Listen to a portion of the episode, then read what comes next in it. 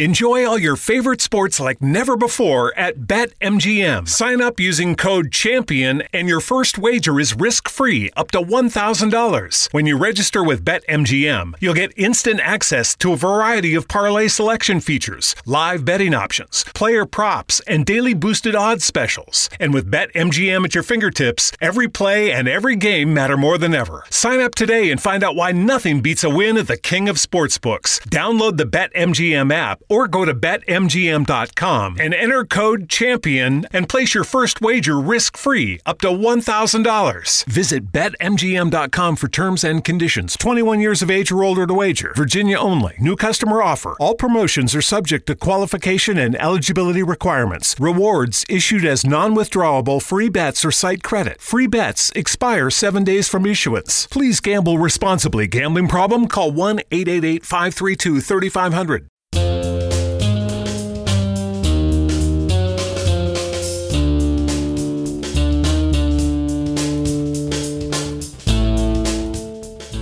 Y empezamos el episodio 23 de Sin Palomitas de Maíz en remoto nuevamente en tiempos de pandemia.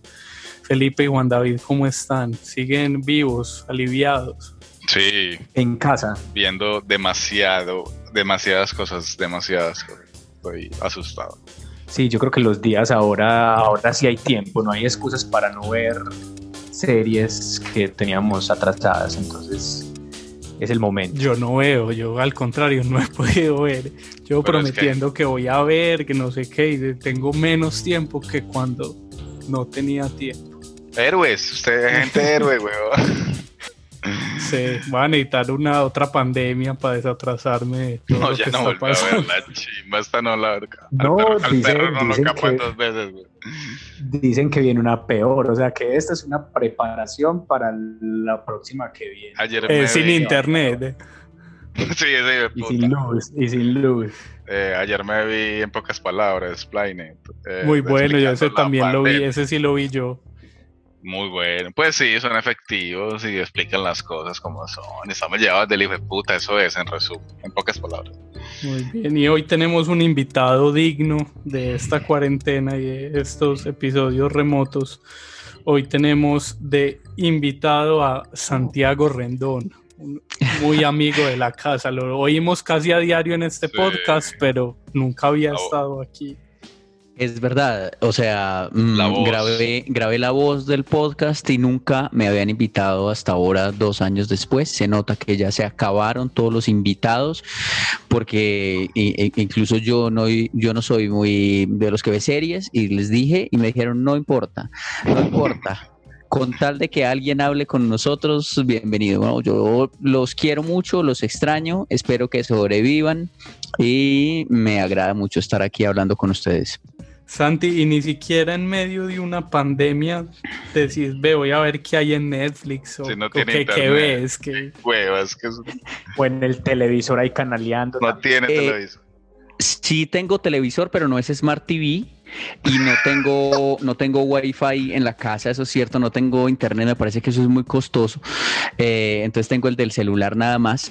Eh, entonces me da pereza porque es una cosa que, ten- que tengo que compartir entonces del celular al computador para ver algo en el computador, pero conectar el computador al televisor para poder ver en el televisor. Entonces a- hacer eso me da jartera. Eh, y además eh, vi un meme por ahí en estos días y yo no sé por qué, si es que después de, de viejo uno se vuelve como guachacoso, que, pero mm, me pareció que tenía cierta razón o, o que yo compaginaba con él y decía como que prendo el televisor porque quiero dos horas de entretenimiento, no quiero una responsabilidad, que eso es lo que es una serie, como que, eh, eh, ay, son tantos capítulos y yo empiezo a pensar como cuando uno se acuesta por la noche y piensa cuántas horas le quedan para dormir, ahí eh, piensa uno cuántas horas le quedan para terminar esa serie. Y obviamente si la serie es exitosa, pues entonces van a aprovechar de uno y van a hacer más capítulos para tenerlo ahí uno más tiempo y vender más. Y se pone maluca después porque entonces ya los guionistas no saben más que inventar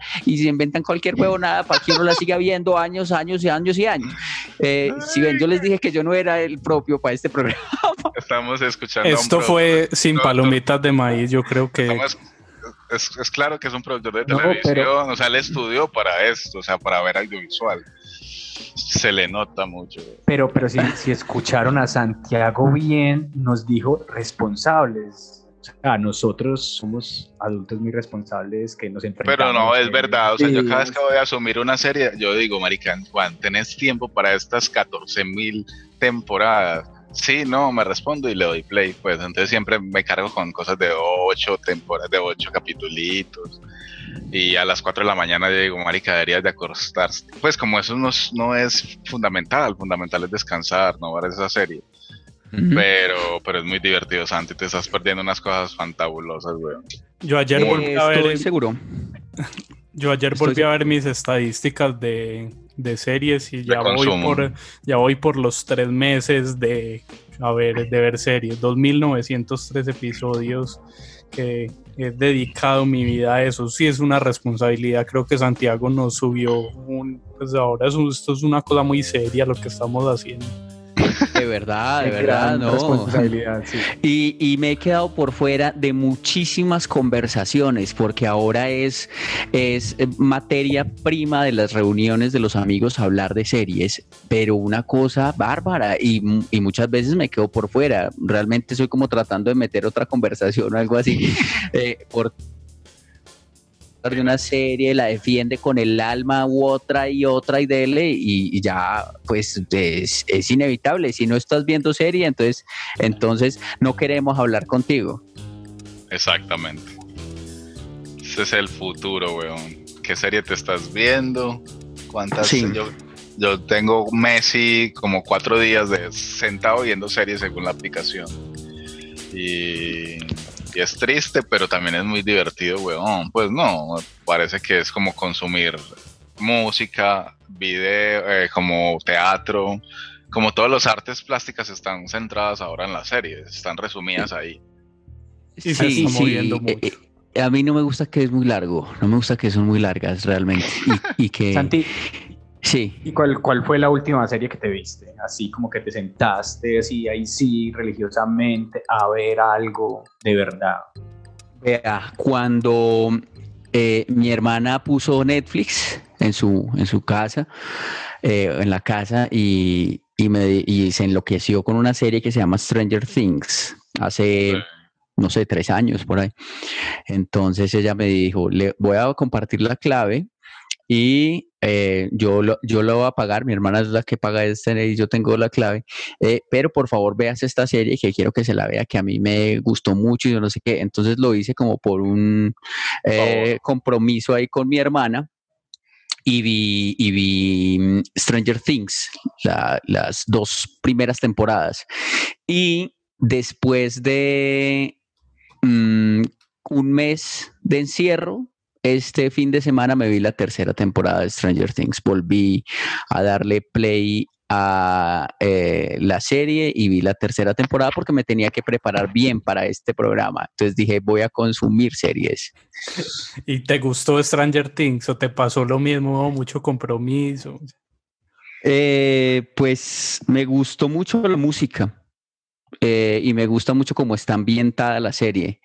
Pues los ochentas es una época como muy bonita que uno lleva ahí, eh, los que tenemos esta edad ya, yo, yo tengo muchos años. Entonces uno lleva como, como, como, como eh, todas esas referencias ahí metidas por ahí en el ser. Entonces me gustó mucho las, las referencias que tiene, me gusta mucho la música eh, y me gusta mucho como los guiños que le hacen a las otras series o películas de los ochentas. Uno es como que, ay, mira Terminator, ay, volver al futuro, ay, tal cosa. Eso me gusta. Eh, la eh, historia, pues me parece una gran huevonada, pero, pero, pero, pero me parece que es, me parece que es bonita. No, no, no, no, no, no, es no. una Yo le dije, huevona, va a su yo- clave. no, no. No, yo le dije, no, yo le, yo le dije que muy linda, que estaba muy linda la serie, hermana. Y, y- pero um, en, en esa, en esa exploración de, de Netflix, que supongo que es de, de la plataforma que más hablan acá, eh, Pero eh, no nos visto- paga, ese es el problema. Sí, hablamos y sí. hablamos y pero nada que claro. manda. es- o hablan mucho de Amazon Prime o de Sí, te, cada uno tiene su, pues. Sí, su ah. plataforma, queridos. No, y ahora, ya ahora, no, ya viene otra cosa, eso es un viejito, ya viene otra cosa, y es que ahora, es una pues, carta al editor, güey. Viene Amazon Prime y viene, y viene HBO con su propia plataforma y Disney con su propia plataforma, entonces ya uno para ver la serie y conversar con los amigos no va a tener solo Netflix, sino que tiene que conseguir siete plataformas para ver en cada una de las series. Bueno, en fin, en la exploración eh, que hice de Netflix vi cosas de comedia, como esas de que uno ve en una hora y chao, que es lo que me gusta a mí. Em, y pues hay una, una serie de Jerry Seinfeld con comediantes, esa de eh, comediantes en carro tomando café. Eh, que los capítulos son de 15 minutos, entonces pues apenas hecha para mí. Eh, de esa vi algunos capítulos, no todos. Algunos. Vi algunos. Una cuatro hora 18 minutos. No, Vi algunos. Pero si hoy van a hablar de series clásicas, puedo hablar, porque obviamente he crecido con series que, que he visto y tuve una época donde también estaba súper y estuve súper obsesionado con muchas series que todavía lo recuerdo con mucho cariño. Sin palomitas de maíz. Llegó el momento de la ruleta para oír al prime- la primera serie de este capítulo y a ver qué trae Santiago porque ya prometió que va, va a ser una cosa increíble porque además estudió, se sintió con responsabilidad de este podcast. Y el turno para empezar hoy es de para Juan David. Hay una serie que me estoy, bueno, que acabo de ver hace poquito con un- como un compromiso, Santiago, que se llama Alter Carbon, Carben, Carbón Alterado. Eh, es una serie que estuvo como famosa hace unos años. Es una serie de ciencia ficción, ¿cierto? Es basada en un libro de Richard K. Morgan, o sea, el futuro, eh, pero es de acción. Ese es el ingrediente extraño o raro de esto. Es una, una cosa de luchones, de héroes, de elegidos, de cosas mesiánicas, de manadas que luchan contra poderosos y esas vainas, pues. Entonces los ubico más o menos. Eh, la serie va de qué cosa. Eh, la primera temporada es como en el año 2030, 2384. Eh, los, la identidad de los humanos puede almacenarse como en un disquito y transferirse cuerpo a cuerpo y lo que le permite a los humanos sobrevivir la muerte física y asegurarse que sus recuerdos o su conciencia, lo que llamamos conciencia, sea insertado en otros cuerpos. Los cuerpos se llaman fundas, o sea, cada cuerpo es como, como sí, una cosa El para llevar una funda, sí, una estuche. Y el soporte, como el dispositivo, es como una pila eh, que está hecha como de, de metales alienígenas, de, de ese planeta exactamente donde sucede la historia. Y ahí en ese, en- como se pone como en la tráquea, en la columna vertebral, es como un disco. Es la vida de- de los seres, pues cada uno tiene esa vaina y si te la dañan, que es muy frágil, mueres de verdad, de verdad.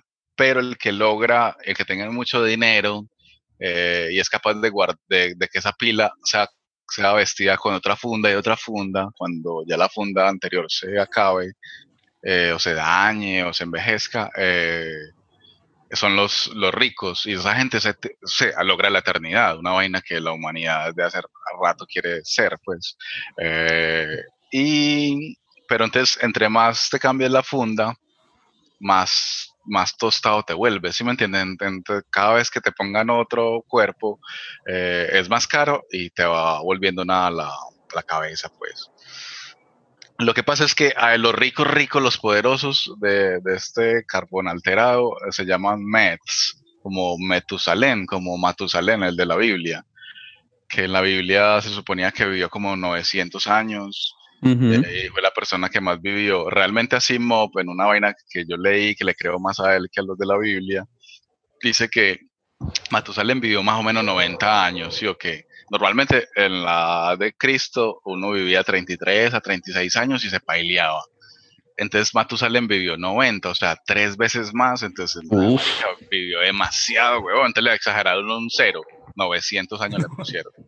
Entonces, Como por agregar, como, sí, sí. como las elecciones en Colombia, así que le ponen ceros. Entonces los Matusalén, los Metusalén, los Mets tienen satélites arriba como en el planeta hay un satélite y ahí guardan, almacenan cada hora según la obsesión de cada uno en la identidad, va haciendo como copias. Entonces cuando se cuando se suicida, cuando lo matan, cuando etcétera, él puede ir por otra funda, otro cuerpo que compra con mucha plata, una máquina 3D y vestir otra vez y volver a decir, ay marica, ¿qué me pasó? Entonces es, hagan de cuenta, eh, Harlan, que es el mundo donde viven, es como el quinto elemento, más Blade Runner, más deslizadores. ¿Se acuerdan de esa serie del Caracol que la daban en Caracol? Es la mezcla de esas tres cosas, ciencia ficción, oscuridad, viajes en el tiempo, pero hay subsuelo, a diferencia del quinto elemento que uno ve por arriba, los apartamentos lujosos, aquí hay subsuelo, y en el subsuelo hay gente que se la juega, la lucha, malos, que son víctimas de las perfecciones de la gente de arriba y en el subsuelo das, pasa la revolución. Es ahí donde viene toda la intriga. ¿sí o En resumen, ricos contra pobres, los de arriba y los de abajo. Eh, Takechi Kovac, un miembro del militar en la, nuestra, como en el 2000, eh, es súper preparado por, por, por, un agente militar y es súper teso, pero se voltea. Eh, y bueno, se voltea para otro se, Se cambia de sexo. Sí, no, se voltea para los revolucionarios. Y, pero es asesinado. Y su cuerpo es 250 años después congelado. Y 200 años, 50, 250 años después es otra vez revivido. Y lo revive un man rico. Y le pone el cuerpo de a alguien más. Y le dice, venga, investigue por qué, porque fui asesinado. Entonces, eso es una vaina de intrigas, de, de, policías, de malos y buenos, de asesinatos, de todo el tiempo hay coreografías, todo el tiempo hay peleas, tienen superpoderes, se dan muy duros, se pueden matar y pueden revivir. Eh, es una, pues la primera temporada es muy buena, muy recomendada. 10 capítulos, cada uno 50 minuticos, una hora, Santi así breve, eh, muy buenos, una factura muy chévere y tienen, tiene una cosa ahí ética, ¿sí me entiendes? Porque puede ser que la funda, el cuerpo, sea tu cuerpo anterior y tú te toques pelear con él. Pues una cosa ahí toda esa que pasan ahí y la eternidad y la religiosidad. Pasan muchas cosas bonitas, pues. La segunda temporada, porque tiene dos temporadas, es una mierda. Una mierda de temporada, mal reparto, mal dirección, mal todo mal. Y por ahí leía a un, a un bloguero que decía que la mierda es la primera temporada y que la buena es la segunda. que no la entendiste. Estamos, de acuerdo que hay una temporada mala, ¿cierto? No sabemos cuál. Es muy recomendada si le gusta la ciencia ficción, eh, el voleo de pata, esas cosas de robot. Eh, bacano, hay inteligencia artificial. Hay un personaje que me gusta mucho que se llama Poe, como Edgar Allan Poe, eh, que es dueño de un hotel, un hotel eh, manejado por una inteligencia artificial y se vuelve un ayudante del elegido de Takechi Kovac. Es muy bueno, qué personaje tan bueno. De pronto hay una tercera temporada, corrimos riesgos de que haya una tercera temporada. Eh, porque el escritor tiene más libros, pues dos libros más que tienen que pueden ser como más extendidos. Entonces, no sé, hay dos temporaditas, una serie de ciencia ficción, de voleo de pata, de muy oscura también. Eh, no sé, estoy como al tono, porque hace poquito me vi Interestelar, Inception, Dark, eh, Rick and Morty y Westworld. Anoche me la comencé a ver, entonces estoy como en ese mundo de... La ciencia ficción de, completamente. muy profundo, estoy muy loco, muy loco. ¿Y por qué llegaste? porque llegaste a Altered Carbon. La, la, vi por ahí, nunca me llamó la atención, como que no sé. No, está en mi lista. Extrañamente alguien me la recomendó seguro y, la tenía en la lista y estoy como chuleando la lista, como muy disciplinado. Es que Santi tiene todas las razones, es que Santi es un puta. Entonces estoy chuleando todo lo que no me he visto y, y creo que, bueno, no fue tiempo perdido porque me encanta la ciencia ficción. Ah, bueno, bien. Y si estás cagado de susto, Santi, de morir, weón, ojalá desarrollen esto ligero, ¿no? Discos donde se pueda guardar su personalidad y va a comprar cuerpos. ¿Y eh, en cuánto tiempo te la viste? O sea, ¿fue en una sentada esa, la primera temporada de esos 10 capitulitos de una hora? Cuatro días más o menos. Porque la ¿Y la segunda temporada cuántos capítulos tiene? Ocho de más de 50 minutos también. Y, la cambio porque yo me veo como una muy profunda, una actuación, me veo una de humor y me veo otra de documental. Pues como que no me tiro como toda la serie de una porque realmente se enloquece, pues. Es decir, tiene muchas responsabilidades, Juan David. Tres responsabilidades al mismo tiempo. Claro, tres, tiene tres, tres bendiciones al mismo tiempo. es como esas personas que les preguntan que qué libro están leyendo y se están leyendo cuatro libros al tiempo.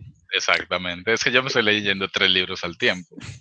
Ah, Dos, y me estoy escuchando uno. Y tres series, ¿no? Es que ¿Cómo tiene cabeza para tanto? No, No, no. no, no trapeo, no trabajo, nada, güey. Y a propósito de la ciencia ficción, esta semana leía, no sé por qué, me dio por buscar en qué tiempo se desarrollan los supersónicos. Ah, bueno, ya sé por qué, porque vi un meme que, que decía que estamos viviendo la realidad de los supersónicos, que las videollamadas, el teletrabajo, eh, la telemedicina, que hacer ejercicio por desde la casa. Y entré a fijarme en qué año se desarrollan los supersónicos y todavía estamos muy lejos. Los supersónicos son en 2062. es decir, Claro, Todavía nos faltan los carros voladores. Tenemos tiempo. robotina, montón de cosas. Roboti. Falta el tiempo, nos queda el tiempo para hacer a robotina, claro. Y para hacer las- los tubos, las casas voladas. Hay mucha cosa que hacer en estos 40 años. Los supersónicos. Pero es que futuro también no eran arriba. significa. Los es que- supersónicos también eran arriba, como la serie de Juan, pues que también era. Es que tienen, es que tiene mucho que ver el sub, como, como ver el horizonte, estar encima, la contaminación, vivir encima de la contaminación. Eh, no sé, siento que un poco como la, ciencia ficción no es los aparatos, porque en los aparatos se pueden equivocar realmente. Cuando usted ve un aparato en los supersónicos, en el futuro lo hacen, pero diferente, pues es como una inspiración. Pero sobre todo lo que dice la ciencia ficción es cómo vamos a hacer, sin- si estamos viviendo de esta manera, si vamos a hacer, ¿cierto? Eh, entonces, no sé, lo que la ciencia ficción que se viene ahora después de la pandemia, eh, es muy, chévere, porque a esto, a nosotros, nuestro ingrediente es que nos quiten el internet y ya todo el mundo gritando, huevón, como loco. Juan David, para y para los libros que te estás leyendo también son así, o sea, uno de ciencia ficción, uno de humor y uno más light, como para Sí, ir uno intercambiando. cuentos, O sea, uno, de cuentos, otro de derechos humanos, como los horrores que han hecho los humanos, que es muy grande, una Biblia. Y me estoy escuchando Introducción al Budismo por el audio, pues. Y me escucho muchos podcasts, porque los podcasts es otra forma de escuchar contenido. a este ser lo admiro. Yo me pongo a leer un libro, alguna vez intenté hacerlo con dos al tiempo y no, o sea, si leyendo un solo libro se me olvida qué ha pasado con unos personajes 20 páginas atrás. Ahora leyendo tres, voy a confundir todo eso para terminar Terminas Vas a terminar pensando en un- Stranger Things otra vez. un como- revuelto, claro. Sí, sí, sí. Marica, estoy esperando que se vea andar para poder hablar. Quedar es como la, la, la exquisitez, o sea, es el Stranger Things exquisito. Santi, es así de brutal, pero en la gente no tienes dar, que güey. esperar a avanzar en Westworld para que veas ya en lo que va en este momento Ay. Dolores en la realidad y en la. No, no me menciones a Dolores. me. Pero, A mí, pero es a que mí la empezó a ver, no le puede contar. No, a no me de, Dark me gustó fue la canción, la de Fito. Dark es Dark, muy buena. Erika Santi se quedó como en el 92, güey. Muy bonito. Sí, se quedó ahora que, que estaba contando que dijo mi hermana puso Netflix, como si Sí. eso fuera un ir a la los- a Cable Unión, Cable Unión. Video, Río Claro. Ella puso eso. Ay, Carly, bueno, ¿con qué con nos el- vamos? No, con el tráiler que puede. Está bien de música, es una serie musicalizada chévere, no es que es una serie chévere, gastaron un bojonal, querían hacer es que, que- que- pues la que Guerra de Trones como la, la de Netflix, una mierda, se fue el carajo. Una serie más o menos de me- media tabla, eh, véansela por favor cuando tengan medio tiempo, listo. El tráiler de Altered Carbon que está disponible en Netflix. I was born on Earth. I was the richest man on several planets by the age of 74. The first time I died, I was 99. New technology transferred my consciousness to a new body. For 263 years, I sleeved into new bodies, living on in perfect health. But last night, at the age of 365, I died again. Today, I hired someone to solve my murder. Ahí estaba Altered Carbon, la serie que pueden ver en Netflix de ciencia ficción para que la vean con otras tres más como Juan David. Y ahora nuevamente la ruleta. Y ahora es mi turno en la ruleta. Hace mucho rato no me tocaba como en esta parte, en la mitad del podcast. Siempre me dejan para el final a Aprovechalo, aguantar. aprovechalo. Yo hoy voy a hablar de una serie que hace poquito me preguntaban por ella y yo dije, esta serie es todo lo que está mal en la vida por lo que tiene adentro. Es una serie documental de Netflix que se estrenó eh, este año en 2020, muy ahora al inicio de la pandemia y se llama Tiger King. Lo máximo. Lo, Soy fan. Tiger King Murder Mayhem at Madness. Lo máximo. quiere Lo decir máximo. la mezcla de todas las cosas.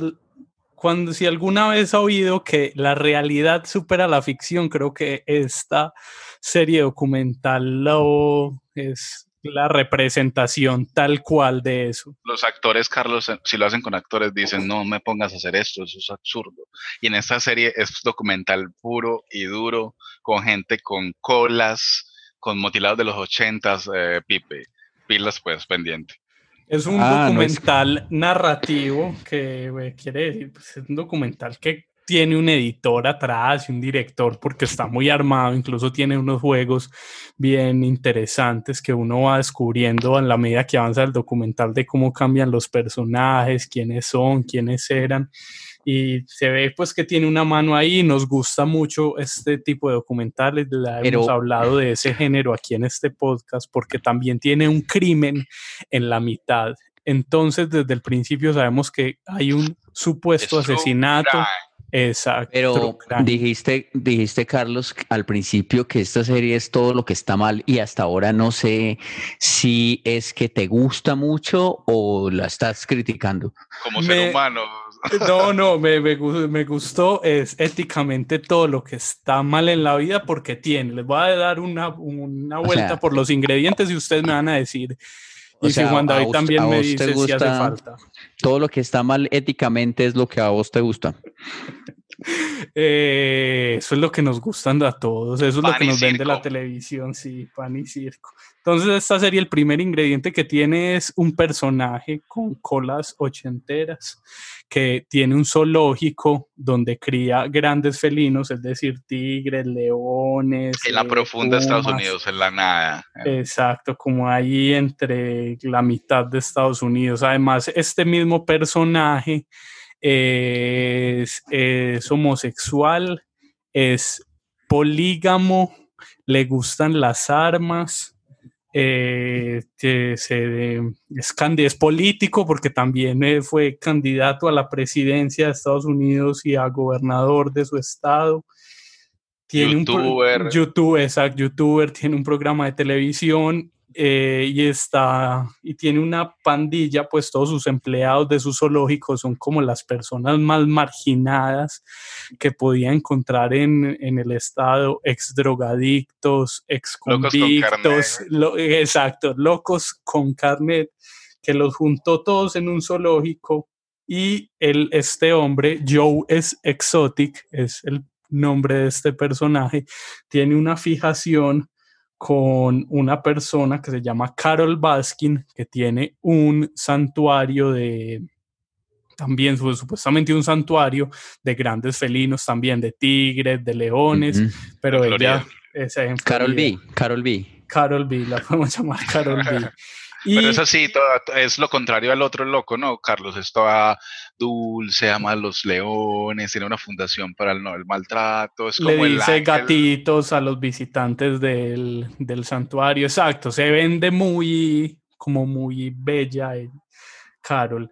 Y, eh, y Joe, Joe Exotic, tiene una fijación con Carol porque lo persiguen, porque dice que maltrata a los animales, que no los cuida. Y su gran objetivo en la vida es matar a Carol. Y sobre eso va esta serie documental que tiene todos los condimentos. No sé qué más me hace falta en la lista de, de condimentos. Tiene también Un reality show, es que hay un reality, productor, o sea, drogas, están- un bueno, no, suicidio. Al, al spoiler No, ahora no, le es decimos documental. Usted, o sea, el documental puede ir a los documentos y verlos, pero lo cómo pasó, Ave María, eso es lo chimba de estos documentales. Carlos, una cosita, como el director estaba haciendo un documental de otra cosa, como un documental de qué? De serpientes, de anfibios. y se encontró este documental en el camino. O sea, había alguien con un tigre y comenzó a seguirlo y se metió en una locura años y años. Lo dejaron grabar todo. Eh, eh, todo se, se traiciona. No, la chimba cambia. Pero, de- o sea, pero es, no es, no es eh, falso documental. No, es real. que va a ser falso, completamente. Una real. Una chimba, una chimba. Santi, te gustaría mucho, pero es que usted es que es demasiado compromiso, pero es fantástico, weón. ¿Cuándo Fantástico. sacan la película de Se viene, oh, pero es, es una una, hora y realidad. media y ahí la veo? están buscando supuestamente los actores para hacer la película con la representación de eso. Pero bueno, el- todo lo que tiene Tiger King, que Felipe le llama spoiler, yo le digo condimentos, es una serie documental de ocho capítulos. Yo diría que tal vez siete, el octavo es un plus ahí que no, no Sí, sí, sí. puede que no le aporte mucho a la historia, pero que en esos siete capítulos conoces muy a fondo a este personaje Joe Exotic, a todas las personas que lo rodean y, y que al final pues también tiene como, quiere hablar del tema de los tigres y de los animales en cautiverio, que pues creo yo que no es como el centro de la serie, pero que al final quiere, pues es como el mensaje que quiere dejar, incluso al principio de la serie empieza diciendo que en Estados Unidos hay más tigres en cautiverio que en cualquier otro lugar libres en el mundo. Entonces siempre estamos como rodeados ahí del mundo de los felinos, de cómo viven, de cómo es el trato con ellos, de como también de lo exótico de los animales, porque pues los vemos en situaciones como que se los llevan a Las Vegas para levantar mujeres, al Congreso de los Estados Unidos para hacer lobby. Entonces siempre están Esa ahí. serie, weón, nadie quiere los tigres, weón, nadie, o sea, es una mierda, o sea, es una serie, o sea, no es, no es Animal Planet, yo le decía, es una serie de animales, pero es que no importan los animales, lo que importa es el show que le montan alrededor los humanos, y son la gente que, abusadores, porque son circos, son, son ja- jauleros, bueno, comercio de los mismos animales, las tráfico de especies. Sí, se están dando datos duros. Bueno, como que realmente uno está entendiendo la América, pues como profunda de, de los pistoleros, pero si es un pistolero gay, es una locura porque el personaje es inentendible, pero su motilado ochentero y él es orgulloso de sus colas, pero odia a esta señora y, eh, en fin, o sea, y luego se vuelve crimen. Como en la cuarta temporada ya uno, cuarta capítulo uno ya no deja de reírse y comienza a decir, ay, gonorrea, ay, gono. Se, se empiezan a destapar como las cartas en el juicio de, de qué es lo que hay detrás de muchos de estos personajes. Y Caramba, ¿sale, ¿sale el Tigre Castillo en esta serie o no? es el único tigre que falta. Le- lo- Tigre los dos Ese- tigres que faltan son el tigre. Castillo y, y el Marica, tigre ese Falcao. man tiene como 250 leones. Para alimentarlos, entonces todo el tiempo está dando datos de comida.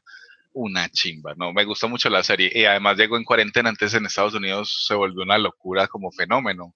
Se volvieron Sí. famosos, pues En más o menos famosos, pues. En Estados Unidos lo que les digo, eh, exacto, un, un tipo zoológico de Pablo Escobar, pero lo que dice Juan, estos personajes, porque es una serie como de muchos personajes secundarios, todos muy extraños, muy parecidos al, al personaje principal, a Joe Exotic, que es el que les hablaba ahora, y se han vuelto también como una especie de, sí, como de figuras que generan atracción y atención en Estados Unidos. Entonces el octavo capítulo, el que les dije hace un momentico, respondía a eso, es como entrevistas a ellos, como reaccionando a qué es lo que ha pasado después de la serie y hablan que en medio de la pandemia los paran en el Walmart a, darle la mano al, que la tiene amputada, pues como de ese tipo de cosas.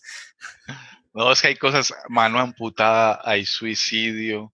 O sea, esta serie, o sea, uno charlando, charlando, huevón, está diciéndole a la gente que ve una serie muy tesa.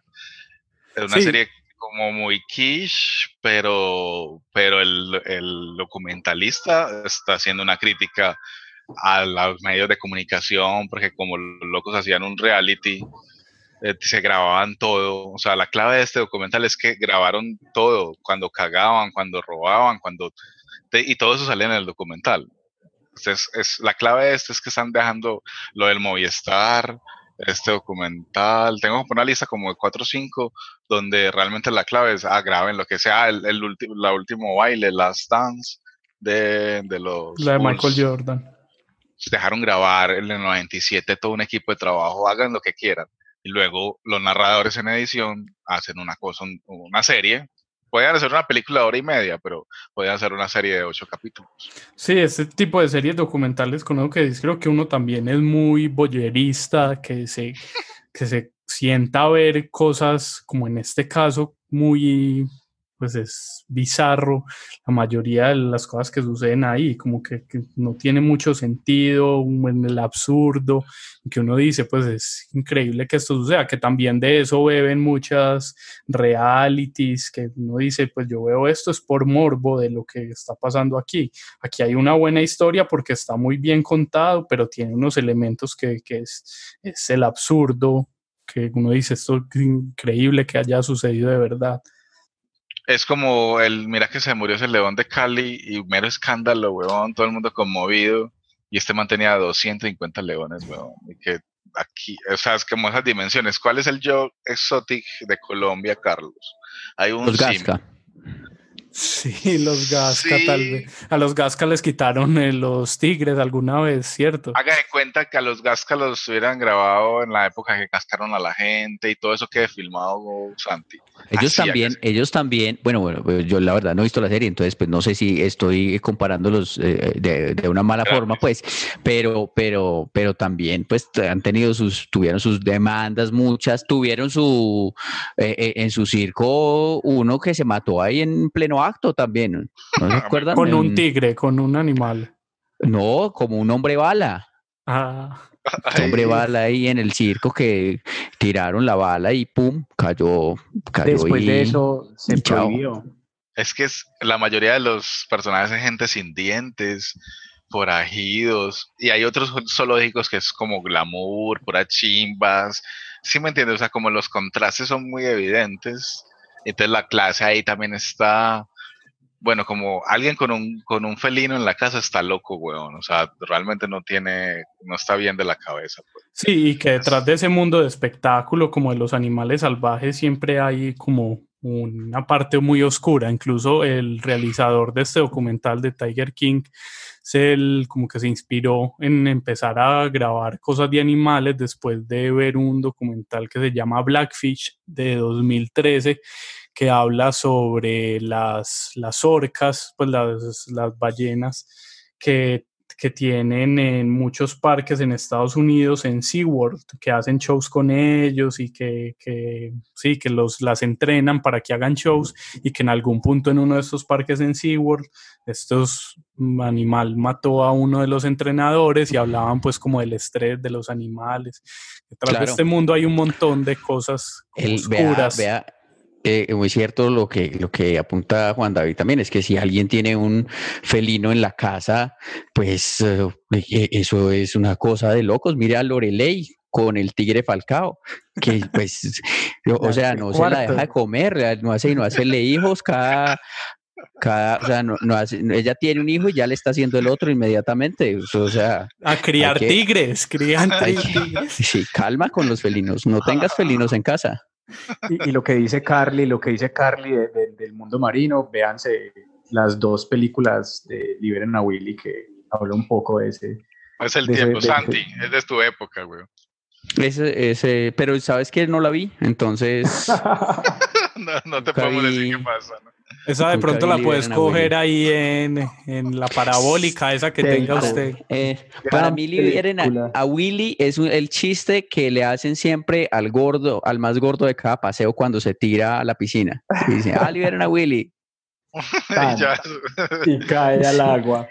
Esa es mi referencia. Muy bien. Muy bien. Ahora nos vamos con el tráiler de Tiger King. No, no, no, no, Carlos, no, no, no, por favor, no, no, no. Nos vamos con eh, Felino de Raúl Santi.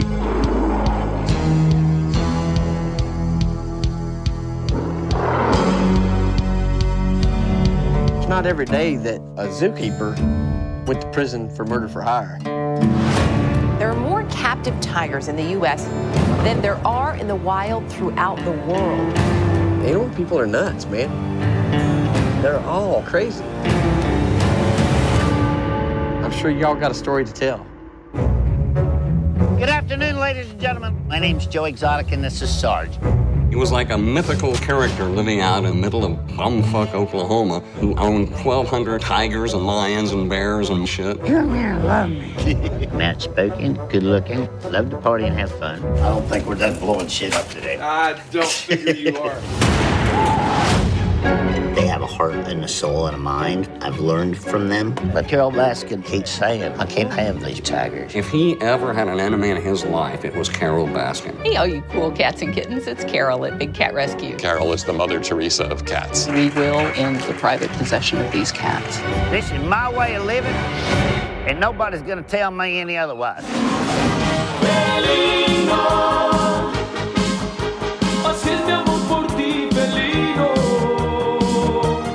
Escuchaban a Raúl Santi con su éxito felino en Sin Palomitas de Maíz. Continuamos con más de tus series favoritas. Muy bien, primera vez que tenemos a Raúl Santi en este podcast. Enorme Raúl Santi. Ahora es nuevamente gira la ruleta. Y es el turno para Felipe desde Copacabana, Antioquia. HBO, qué susto. El bello municipio de Copacabana.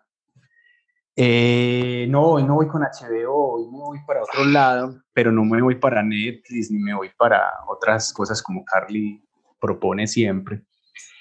Y quiero hablar de una serie que yo creo que marcó mi vida. Yo siempre hablo de cosas que marcan mi vida. Pues a mí todo me marca igual. Sí, claro. Entonces, es una serie eh, española. Antes de que llegara La Casa de Papel, esta era la serie más exitosa de toda la historia en España. Se llama Aquí no hay quien viva. Tan exitosa que acá en Colombia, por ejemplo, hubo una... Tuvo un remake. réplica. Tuvo Eh, remake. Muy chistoso, muy chistoso. ¿no? Yo me reí con el colombiano. asegurado que es mil veces mejor la española. Entonces, la española nace por allá en el 2003, aunque era un proyecto pues que, que tenían guardado los directores desde como desde el 98, 99. Es una serie que se llama Aquí no hay quien viva, donde en un edificio llamado Desengaño 21, una comunidad, como llaman allá en Madrid, comunidad de vecinos, en un edificio como los de acá, dos apartamentos por piso. Cada apartamento vive una serie de personajes increíbles eh, con un montón de características que lo hacen poderosísimo. Entonces la serie es eso, la serie es una comunidad de vecinos, desengaño 21, y además de cada piso, que son como cuatro o cinco pisos, hay una portería donde pasan cosas, hay un local comercial donde pasan cosas, y es una comunidad increíble. Pipe, Entonces, hola. Un frenón ahí. Yo sé que usted es muy teso y preparó la clase y todo, pero hasta ahí que me has dicho es la clásica eh, serie, eh, no sé, miniserie, novelita de, de portería y edificios, ¿sí o qué? Y no tiene nada atractivo. Yo me la vi y vi también la española como un par de cosas y son brutales. O sea, ¿qué la hace volcánica? ¿Qué te hace deli Porque uno se ríe muy fuerte con esa serie, te llega muy profundo. Ustedes que vieron en Urba seguro les llegó más profundo. Eh, ¿Qué la hace poderosa? No, la serie es poderosa de entrada porque ahí no hay, no hay nadie quien viva. Es decir, cada apartamento tiene desde, por ejemplo, en el 2B viven dos personajes gays que para, la, para el momento que se lanza la serie, digamos que las parejas gays todavía no están muy visibles en la televisión y menos en España.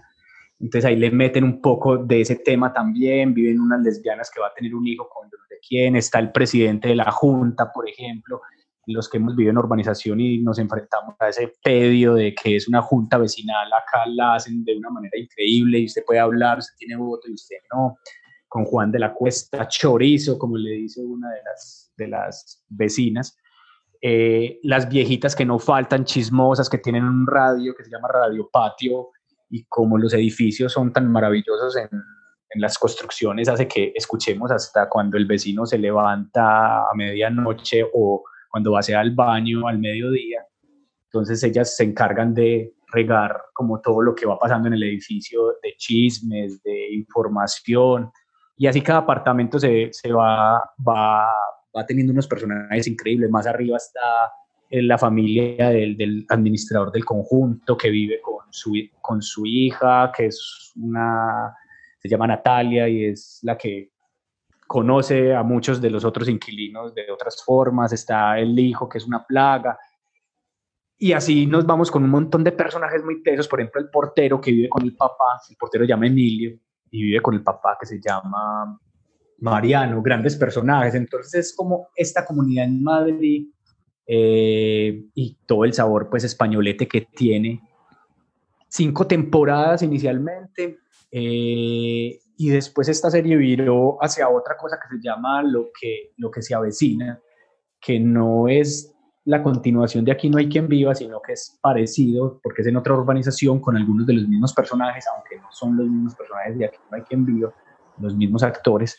Y digamos que decía al principio que fue la serie más exitosa que tuvo, digamos, España hasta algún momento, antes de La Casa de Papel y que La Casa de Papel por ahí eh, fuera mundialmente famosa esta serie en su momento fue lo más visto en España como serie y la que más tuvo remakes en otros países. Y hasta hace poco creo que uno canaleaba por ahí en, en, Antena, 3, y eso, y todavía, se la encuentra. todavía hace, yo todavía me la veo, o sea, diariamente lo dan antes del hormiguero, entonces sigue siendo una, una serie de culto por todos sus personajes. En España es, o sea, en España en serio que si no fuera por la casa de papel seguiría siendo la, la serie más vista. Eh, tengo, pregunta, Felipe. Y, por ejemplo, em, si me la encuentro por ahí en Antena 3, uno, eh, ¿es de esas que uno puede verse un capítulo y lo disfruta o tiene que conocer como todo el contexto para entenderle? Uno entendería ciertas cosas si se empieza a ver el capítulo desde el principio y le va cogiendo el sabor a los personajes, eh, si, si lo cogen una temporada X en el capítulo 8 hay cosas que sí no va a entender porque pudieron ser de la primera temporada cosas que pasaron y sabes que este es hijo de este o este fue novia de esta, pero, pero realmente se disfruta si te ves un solo capítulo así sin querer canaleando, se va a disfrutar eso que pasa ahí porque son esas cosas con los vecinos, este haciendo mucha bulla, este está haciendo una fiesta, este tiene un negocio en el edificio, sabes lo que no puede tener en el apartamento un negocio, el ascensor se dañó, las viejitas chismosas, Está Paco, que por ejemplo es el chico que tiene un videoclub.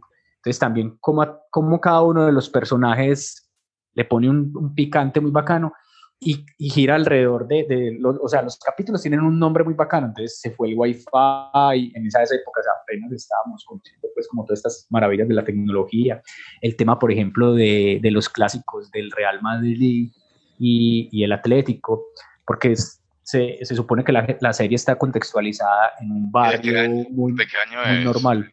La serie va de 2003, son cinco temporadas, casi 2008-2009, y la otra, que es lo que se avecina, viene después de eso hasta ahora. En audiencia rompió todo, o sea, en audiencia fue lo más exitoso que... Por eso es que en serio lo siguen repitiendo y tiene una serie de como de, de dichos que la gente o sea, es que el hecho de ver, ah, un poco de spoiler, eh, Juan de la Cuesta, que es Juan Cuesta, que es el presidente de la comunidad, vive con su esposa.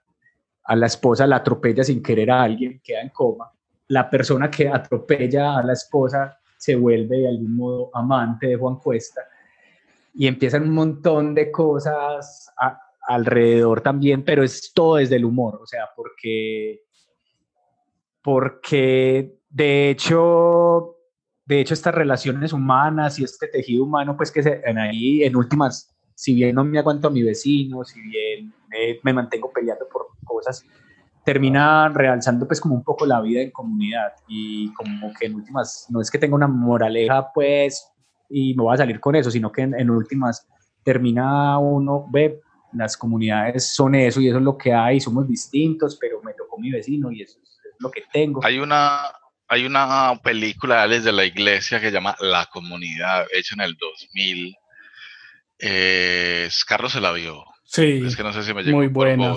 Muy buena. Y es, eh, Pipe, es el donde abrió caminos para, para eso que estás diciendo. Es que sobre todo es porque bueno, yo te escucho y digo, no, eso es una serie ahí un edificio.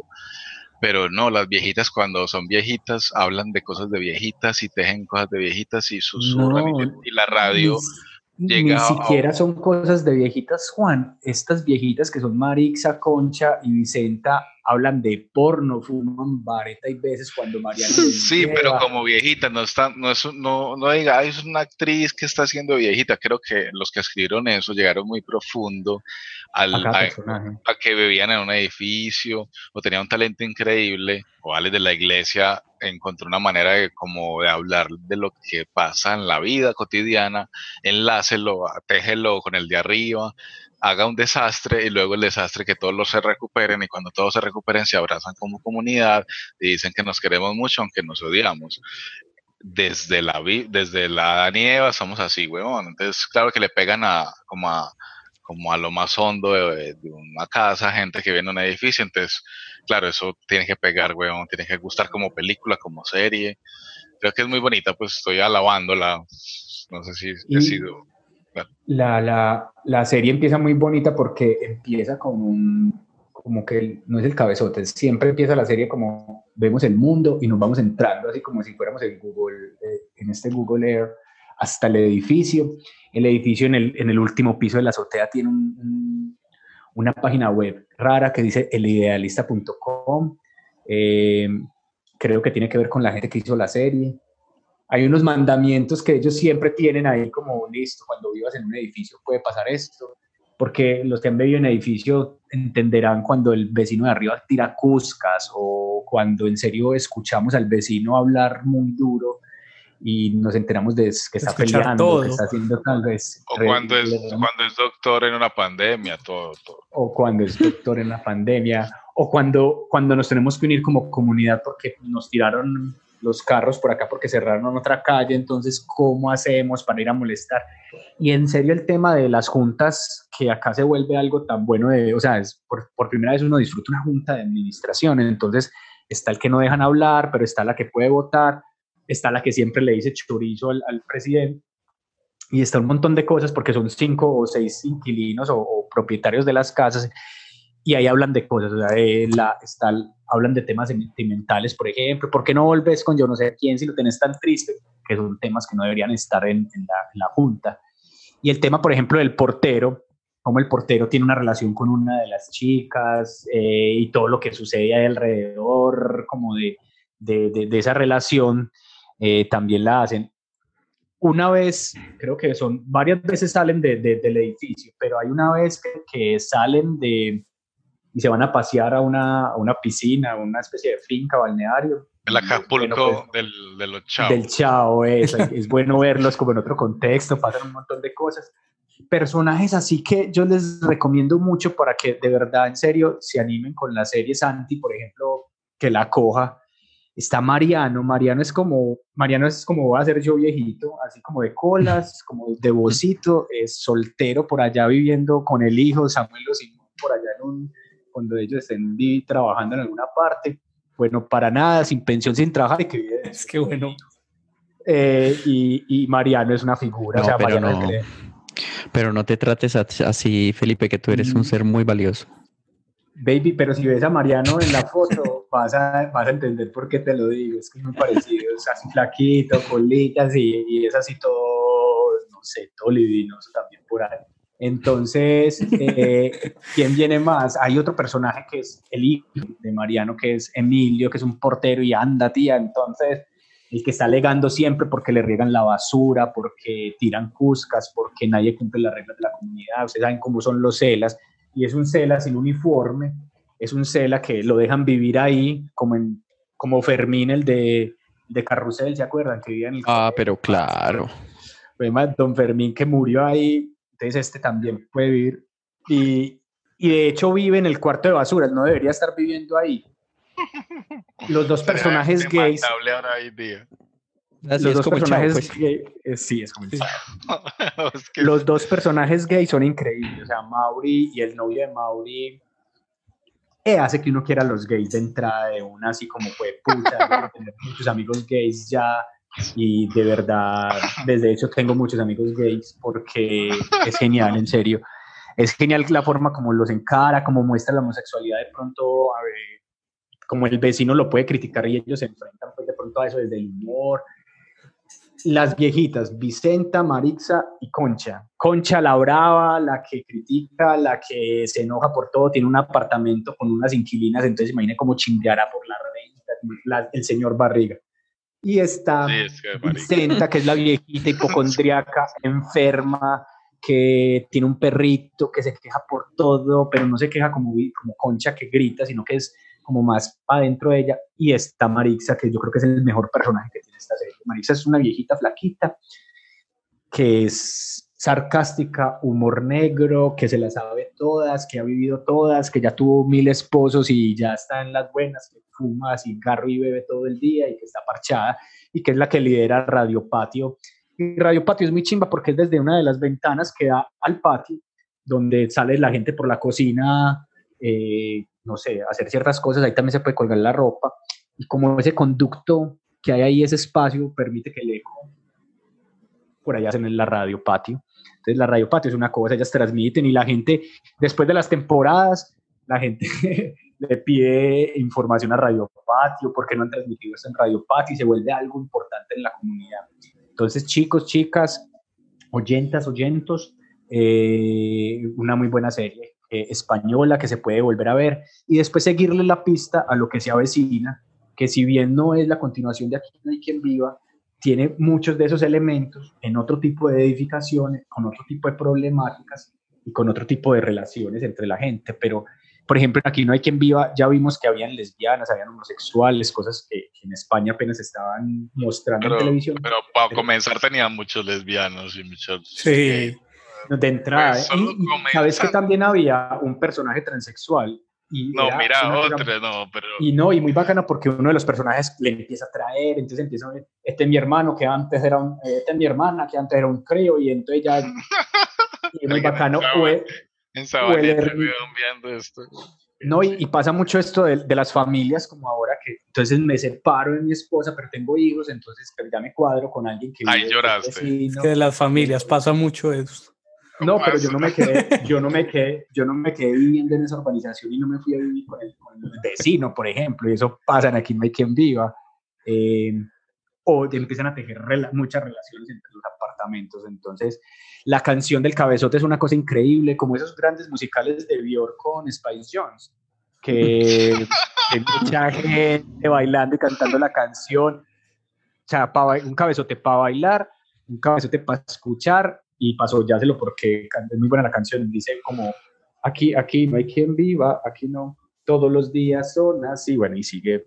Escuchamos ese entonces. Maravilloso, maravilloso.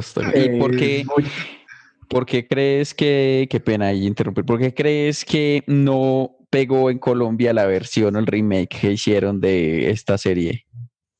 Porque yo creo que en el momento en que llega la serie acá en Colombia no estamos acostumbrados a las series o para el momento de ese que llega, no sé qué época era Carly, me ayuda de pronto 2005, 2006, 2007 de pronto. Aquí la tengo y fue, creo la tengo descargada, No, creo que 2008, 2009 o aquí. Un, saludo igual a Yo me vi algunos capítulos muy buenos. Un saludo un saludo a Jimmy Vázquez, pues que es gran oyente de este podcast y gran amigo de la casa también. Y 2000, listo, digamos que es 2008, 2009, no había esa, en Colombia, no había esa, digamos que no había esa, esas intenciones de ver series, entonces eh, acá éramos más novelescos y esto es una forma de... Somos una, un país muy novelesco. Y esa, de entrada esa serie sí proponía pues elementos más de, serie y demás, de la narrativa más serial, que cada capítulo era diferente, al otro capítulo era otra cosa diferente que no tenía que ver de pronto con el otro eh, en, en, la temática, mientras que en la novela uno espera que Jacinta por fin salga de la finca para ir a la ciudad, acá, acá era otra vuelta. Entonces creo que ese formato todavía la gente no lo tenía tan introyectado. ¿Cuántas temporadas fueron? Dos pero Creo que fue, uno, que fue una sola con 99 episodios. Entonces me imagino Uy, que hicieron la adaptación de todos. la adaptación de todo, que eso es otra cosa, como hicieron, por ejemplo, con, con Metástasis, que cogen todo, ya lo tienen todo, venga, resumamos esto. Pero yo también me la vi y yo, como estaba, ya venía con la española, no, no, no es que no me haya gustado, pero sí no, no me identifiqué tanto, me identifiqué más con la española, que creyera tía. Anda, tía, que... que me- ¡Chorizo! Entonces sí, el, muy cabezote de aquí no hay quien vivo. Ahí está, aquí no hay quien viva el cabezo. Te la pueden ver en YouTube y en todo lado. Si no poner aquí no hay quien viva en cualquier buscador y ahí la encuentran. O prenda Antena 3 ya mismo, yo creo que hasta ahora la deben estar dando, o sea, a cualquier hora la deben estar dando. Y Yo hay lo una aprendí página web y eh, no, están en el hormiguero, que es lo otro que dan 17 veces al día. al día. Entonces, a- a- antes del hormiguero estaba Aquí no hay quien viva. Aquí no hay quien viva. Aquí, aquí, aquí no hay quien viva, aquí no, aquí no. Todos los días son así, no podía imaginarlo cuando vine aquí. Solo buscaba algo de paz. Despierto cada día en medio de un huracán. Aquí, aquí, aquí no hay quien viva, aquí no, aquí no, no, no, no. Aquí, aquí, aquí no hay quien viva, aquí no, aquí no, no, no. La casa sobre mí se derrumba, al portero no le puedo encontrar. Los vecinos me vigilan y escuchan, no aguanto en este lugar. Los vecinos tienen todos mis vecinos y no vente pa' mi piso, vente pa'l barrio primo que te quiere yo enseñar. Donde lloran los payasos que nos roban y las piedras siempre tienen algo que contar. Meten una coctelera, truena un terremoto y un volcán. Sí, y tendrás esta escalera. Aquí, aquí, aquí no hay quien viva. Llegó el momento que estamos esperando todos en este episodio número 23. Creo que ¿Cuántos oyentes se habrán quedado hasta este momento o adelantaron el, la gente la adelantó espaciadora Bueno, para escuchar este y que no, palomitas de maíz, Santiago. Ya.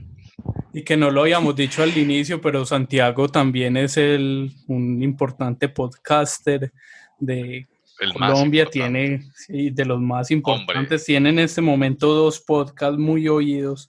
Ya quisiéramos nosotros que este podcast sea tan escuchado como los podcasts donde está Santiago Rendón. Simplemente like, uno que es muy bueno, ¿no? Obviamente like. sospechosa, sospechosamente light.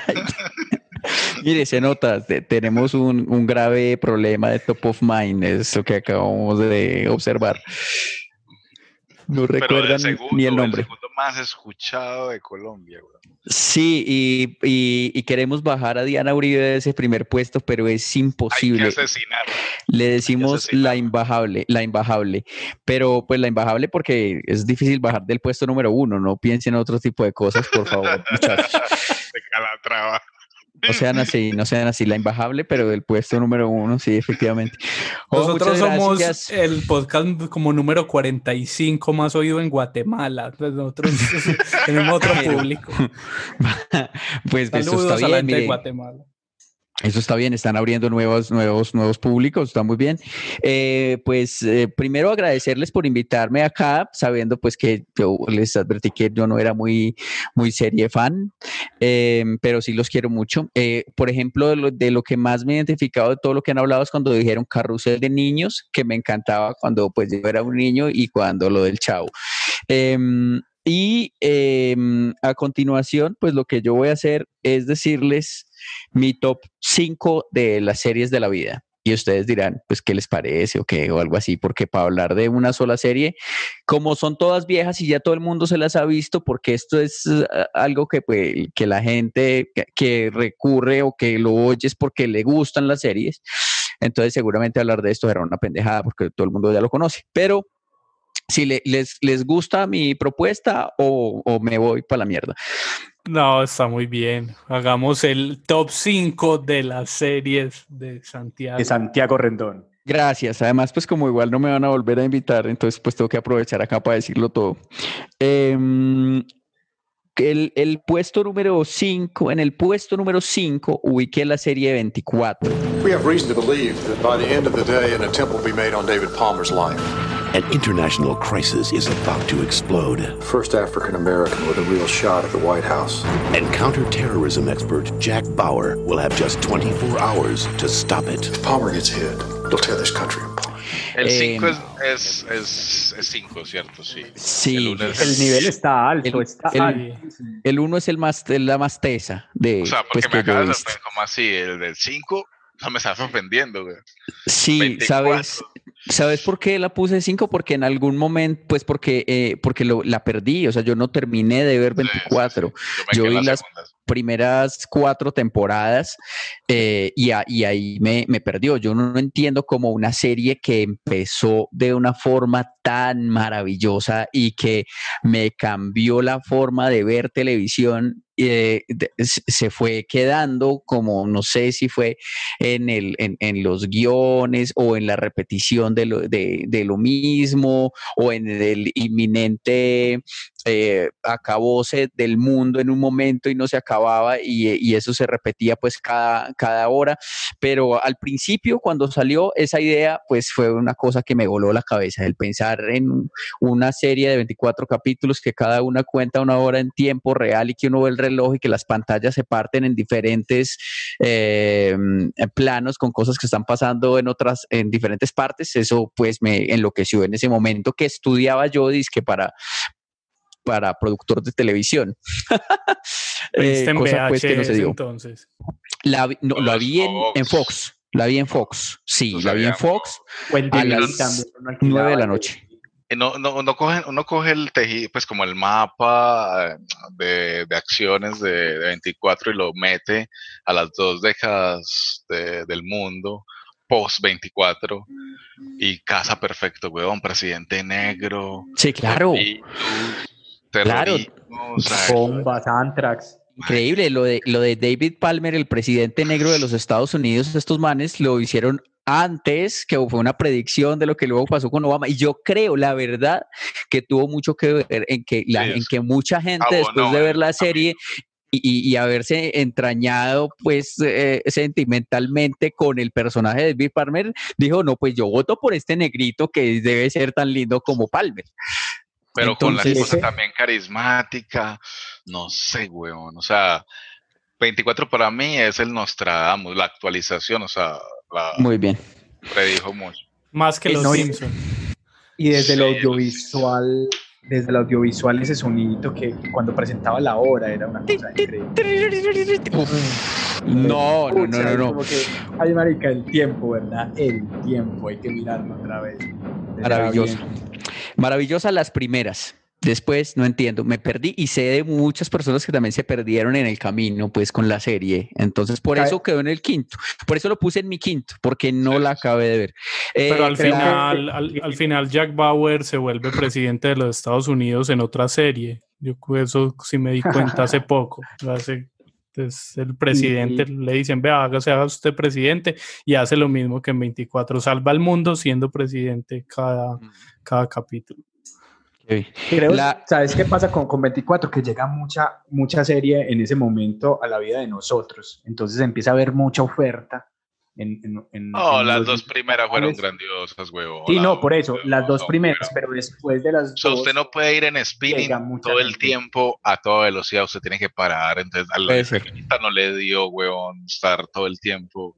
Y los creadores plano a plano cambiaban. No, una chimba, una chimba. Sí, sí, fue increíble. Mi número cuatro, eh, Breaking Bad.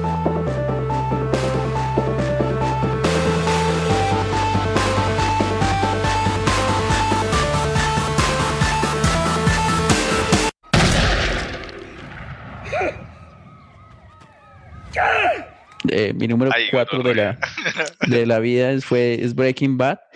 Pues eh, em, Carlos, ¿cómo Pues- es que dices? El que no conoce a Dios, a cualquier santo. Sí, el que no conocía a Dios. a ¿Por qué? Porque es tu número uno. Sí, a mí es mi número uno aún. Y la serie que nunca hemos hablado en, en Sin Palomitas. Es que es intocable. Pero Está está, usted profanando Es, aquí. es imbajable, como Y yo por la- ahí. Y yo la puse de cuatro, ¿ves? bueno, em, una serie ahí. No, no, no, no, una gran serie, no, una gran serie, pues, gran, gran serie. Eh, ay, me pareció, Ay, me van a matar. Me pareció muy larga, me pareció muy larga. Creo que, creo que pudo, pudo- pudieron haber sido menos capítulos, pues, pero, pero, pues tiene de todo, es tremenda, es como manejan, pues, como el, el suspenso y cómo se logra, y, o como, cómo se logra involucrar uno con los personajes, es, ma- es, eh, es muy bonito. Esa escena de... No voy a eh, contar el final, weón. no, bueno, entonces no Yo no cuento me la nada. he visto, no me la he visto. Yo, yo la paré la porque tengo críticas hasta en la, me quedé en la quinta, segundo capítulo. Porque ¿Y tengo papá? críticas de la serie. Tengo realmente críticas, o sea, no sé si me gusta, weón. ¿Cómo así? Pero, pero ¿por qué? Esto es importante. Usted es el que, usted es el que realmente está profanando este culto. No, porque realmente el personaje no le creí en la tercera y cuarta temporada. Me dice, el cambio que sufrió él no lo creí.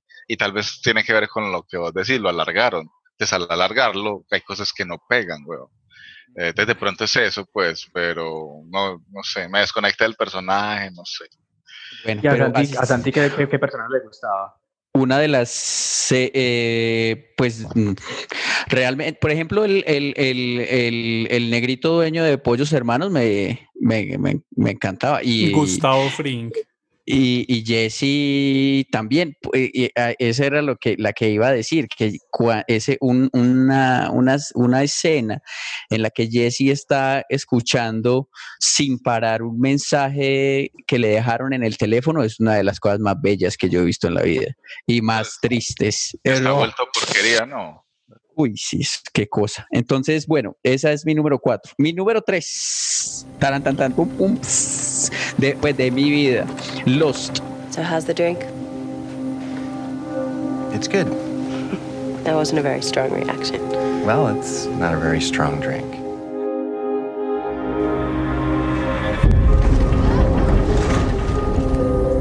Ladies and gentlemen, the pilot has switched on the fasten seatbelt sign.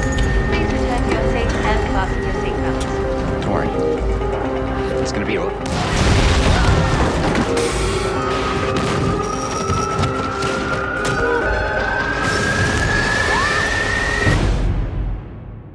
Em, Eh, Ya se habló en ese programa. Pero Lo único tres, malo de weón. los es el final, pero Lo una. Lo único malo de Lost es todo, pero, Esa no te parece muy larga.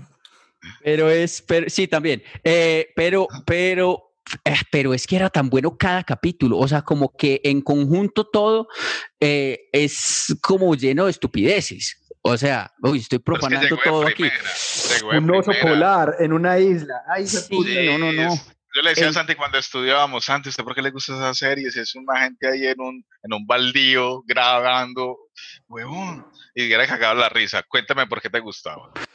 Eh, no, yo no me acuerdo. ¿Usted se acuerda? Sí, o sea, se ¿qué le decía yo? Yo le decía, marica, eso es una serie de una gente que se para ahí en un tierrero o en un baldío y graban y, y ven fantasmas y, Mm. y no me parecía gracioso, nunca me la he visto, weón. Pero es tu top 3, te ¿Y yo, qué, ¿Y yo qué decía? ¿Que por qué me gustaba en ese entonces? No, le metías mucha fe, pues creías en Ah, ya, ya, ya. Creía y me desilusionó el final también. O sea, yo creía, pero, pero, pero, pero como el amor, como las mujeres más, más bellas que he tenido a mi lado, pues me han terminado volviendo mierda, igual que, que, la serie. Eh, entonces, por eso, o sea, como que si yo la veo globalmente, eh, me parece una serie eh, como, como con cosas muy pendejas y llena de unas estupideces, pues que uno no se las cree.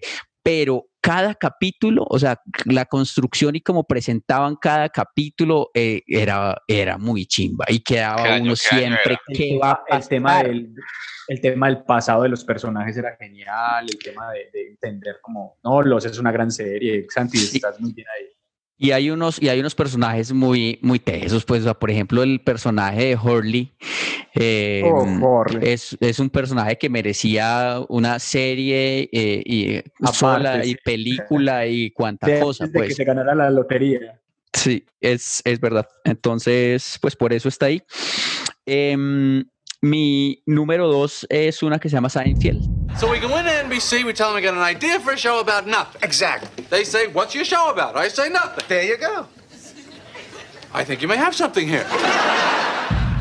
Have you ever seen Elaine dance? Elaine dance? It's more like a full body dry heave set to music. Sí, muy bueno. Es que Gran es- top el de Santiago. que es, eh, es humor, es una serie. A mí me encanta la definición pues de, de, de Jerry Seinfeld de su serie eh, y, y cómo la muestran y cómo muestran eso mismo también en la serie y es que es una serie de nada. O sea, que ellos llegan a, a mostrar a, a- a los señores ahí productores de la cadena televisiva eh, y presidentes y todo y la junta y, y vamos a hacer una serie sobre nada, vamos a hacer una serie sobre, sobre lo que pasa con unos amigos, o, o sea, esto es de nada. Y efectivamente puede pasar cualquier cantidad de huevonadas, como que Jerry Seinfeld eh, en un, eh, eh, eh, constantemente deja a, a las que pueden ser sus parejas, a sus cotices, a sus fletecitos en ese en ese en, en- en esa época no se utilizaban esas palabras, deja sus pelitos por unas huevonadas las más irrisorias, como que ah, porque tiene las manos grandes o porque hace ruido al comer. Sí, cierto, era muy cositero, ¿no? Sí. Eh, Juan David, o sea, Juan David. Sí. Claro, eh, y yo también me sentía un poco identificado ahí con el personaje, pero, pero eh, eh, pu- puso, hay un capítulo donde, donde una, una vieja tiene las manos muy grandes, entonces la muestran Sí, como partiendo el pan. y él no aguanta esa, esa imagen y la deja. Yo tuve, yo tuve alguna vez una, una, una mujer que me gustaba mucho, pero tenía las manos muy carrasposas, huevón, y, y era muy difícil. eh, yo sé que era una mujer llena de cualidades y muy, muy bella, además, y todo, pero, pero esos abrazos o, e- o esas caricias con esas manos con carrasposas, yo, pero ¿quién me está tocando? O sea, te poseyó, te poseyó un albañil, mi amor, ¿o qué? Yo voy a hacer una confesión antes del número uno y es que la cortinilla de este podcast con el bajo está inspirado en las cortinillas de Seinfeld. Nadie sabía eso, pero este es el Muy momento de bien. decirlo. ¿Cómo, Ah. ¿Cómo se llaman los amigos de Seinfeld? Está Kramer y ¿cómo se llama el otro? Constanza. George Con- Constanza. George Constanza. Y George Elaine. Constanza, que es el Larry David real, pues, o sea, a todo eso le pasó a... El a creador ese de la serie, al, que coescribió con Seinfeld. El que, Pero no dio la cara, mandó al otro, pero ¿Se que- acuerdan de ese capítulo donde le salió una especie de colita a Constanza? Que como un huesito que tiene él en la espalda y bueno, para que se vean ese capítulo. Y que eh, lo mueve como si fuera un marrano. Sí, ah, sí, sí, sí, sí, claro, pero por supuesto. O hay, hay una cosa, o sea, eh, por ejemplo, que me quedó a mí para la vida de consejo de Seinfeld y, y es un hermoso capítulo en el que George Constanza eh, llega a una fiesta, o sea, él, él escucha el consejo y es que cuando cuando haga reír a la gente, cuando le vaya muy bien, se vaya inmediatamente y así la gente lo va a amar, ¿cierto? Entonces, él llega y entra a una fiesta, eh, saluda, eh, hace cualquier chiste, hace un chiste y la gente se ríe, inmediatamente se va. o sea, digo, ya, ya, listo, ya, aquí quedé bien, aquí me voy, aquí me largo. Y eso lo Eh, aplicas en tu vida. Entonces, eso, eso lo aplico en mi vida también muchas veces, menos en este podcast, que aquí sí me quedé mucho Hasta el tiempo. final. Pero no vas a volver. Santi o me da. Hasta el final. Y, y, y, bueno, yo no sé, es una serie cargada de humor y de cosas que uno no va a ver en otra serie. O sea, no va a encontrar uno cosas tan, tan, tan, Pero no tan nada, Santi. tan cotidianas, pero, pero, pero que nadie las va a poner en un guion porque dice que es esa huevonada. Y, de- y es de esas series que reivindica y vuelve y juega con el escenario de Nueva York. O sea, cómo Nueva York sirve para todas estas series. Friends, eh, la que hablamos nosotros de High Mountains, pero cómo Nueva York se vuelve eh, el sitio ideal para vivir, los personajes que vienen en Nueva York. Entonces ustedes pueden ver a Seinfeld, los capítulos están plagados de personajes super figuras que viven en Nueva York y que no viven en otra parte del mundo, viven en Nueva York. Hermoso, muy, muy. Tuve la oportunidad bella de la vida de conocer el, la, el restaurante, el restaurante. Ah, Donde ellos tomaban cafecito y esa... Sí, Tom's. Eh, eh, lo conocí, eh, re- recorrí un montón de kilómetros solo para llegar ahí, tomarme la foto afuera y entrar. Y pues eh, la, la verdad, pues un cafecito muy normal. Obviamente no grababan allá, solo estaba pues la, La, La eh, solo fachada. era la, la fachada, sí, y, y- y dijeron pues que eh, estuvieron ahí en algún momento, pero, pero no más, pero, pero muy bello pues sentir que, que uno está ahí afuera de esa, de esa fachada. Y mi número uno de la vida, de mi vida, uy, sé que esto se fuera muy largo, qué pena con ustedes, no me vuelvan a invitar. Eh, la número uno es una que se llama The Wonder Years, Los Años Maravillosos. Los años maravillosos.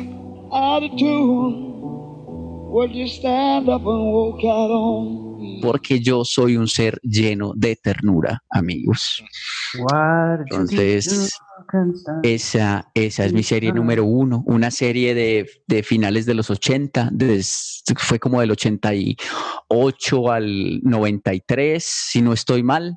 Em, una típica familia norteamericana, está pues como eh, eh, la serie eh, puesta en los años 60, eh, finales de los 60, entonces es como una gran revolución. A mí siempre me ha llamado mucho la atención esa época, los Beatles, el, el- el hipismo, Woodstock y ese momento de lo que pasaba en el mundo en general, que, que fue un gran cambio eh, lo, que, lo que vivió el mundo a partir de esa época.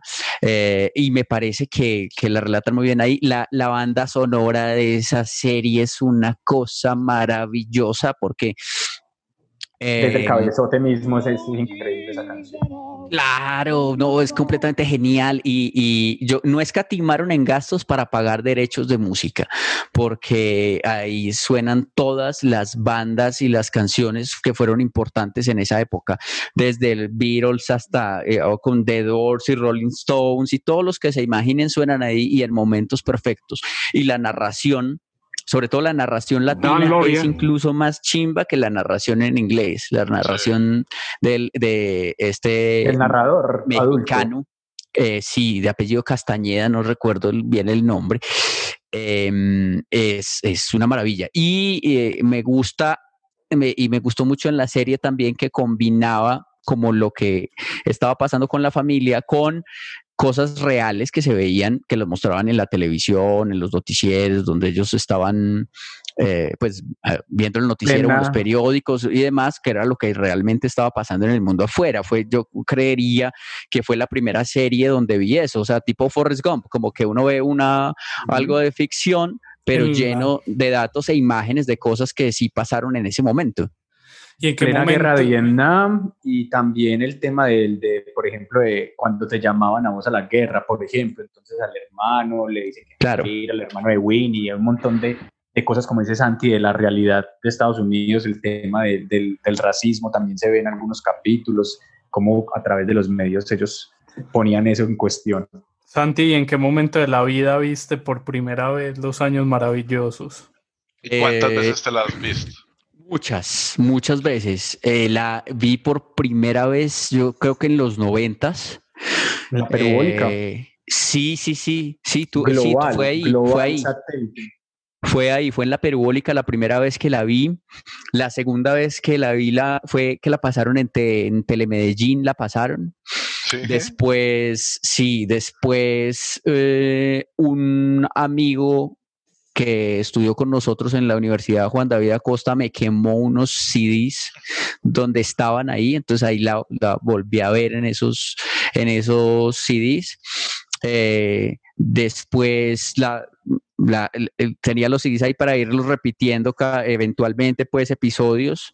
Cuando estoy Eh, triste, este, cuando estoy alegre. Sí, Santi, y- y claro. viste el final, viste el final. Sí, muchas veces. Lloraste, Pues, lloraste. Yo lloré claro, con el final, yo- la verdad. Con el final, con, con el el- final Pipe, yo lloro con cada capítulo que veo, huevón. Pero es que, Pero es pues, que es muy ¿no? Mucha Sí, es muy pues, triste, es- pero es que también es muy bacano ese tema de, de la adolescencia que uno ve con, con, con Kevin Arnold. De hecho, el Facebook de nuestro invitado de hoy, ¿cómo es tu Facebook? Santiago Rendón, sí. Eh, Mi, mi Facebook eh, personal, el de los amigos, ese es con, Ajá. con esa Con foto. ajá. Es Kevin verdad. Arnold, pero de hecho es como toda esa vida de- del adolescente, entonces el desamor, como los parceros también hacen bullying por ahí en educación física, entonces es conocer ese colegio gringo, los vecindarios gringos, pero yo creo que uno de los, de los éxitos de, de Los Años Maravillosos era el narrador. Es que ese narrador, ¿sabes? Ese narrador volaba como cuando, si uno fuera niño, pero con la cabeza de un adulto. Pues, Exacto. Era reflexivo, con palabras rimbombantes, pero Ajá. cazaba, cazaba pues como, y volvía y soltaba la película y, uy, parce, esa narración. y era un momento como, y entonces, y no vieron que en Los Simpsons chimbearon a, alguna vez a Los Años Maravillosos, y entonces sucedió y, y pasaba algo en Los Simpsons. Ah, qué maravilla, ¿no? Y, y, la verdad, pues, no sé, creo que eh, soy como una, una persona llena de mucha nostalgia y, y esa es una, yo creo que de las palabras con las cuales más fácil se puede definir esa serie, pues es muy nostálgica. Entonces, por eso me, me, me- me atrapó tanto. Hace, mm, hace mm, de más o menos que cinco años, en el 2014-2015, sacaron por primera vez un DVD con todos los capítulos de la serie. Em, entonces, pues yo como un loco eh, lo compré. Eh, eh, ahí fue, hicieron una gran reunión, se reunieron todos ellos para lanzar eh, este, este DVD especial que nunca habían sacado antes precisamente por los derechos de la música, porque eran muy costosos, hasta que sacaron este DVD. Lo compré, fui feliz cuando llegó porque que llega, es como un casillero, de esos casilleros eh, gringos, pues que Gringo. muestran ahí eh, mucho en los años maravillosos, pues de las escuelas. Adentro hay un par de libros eh, y están los, los CDs, es bellísimo.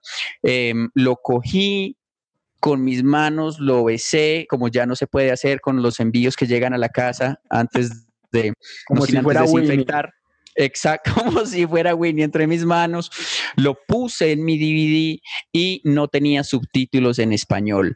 Em, otra que eh, por algún lado me tenía que decepcionar. Entonces, eh, eh, lo tengo y es muy bonito, pero no tiene la voz del locutor Ah. eh, mexicano. Que, eh, que es, que, que es de verdad una parte muy importante de la serie para mí, sino que está todo en inglés y no tiene subtítulos. Entonces, yo tampoco sé muy bien inglés, entonces lo tengo, pero no lo entiendo.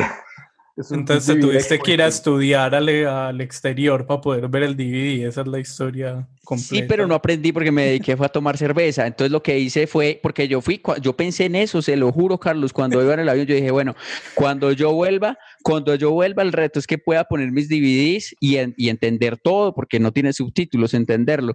Eh, y después, por allá, después de cuatro o cinco cervezas, dije, qué hijo de puta, los sigo viendo en el computador. sigo viendo los quemados, hijo de puta. Los de Juan David Acosta todavía. Sí, los sí. que- Ahí los tengo, puta, los sigo viendo. Y todavía leen muy teso. Todavía leen, sí, señor. Sí, señor.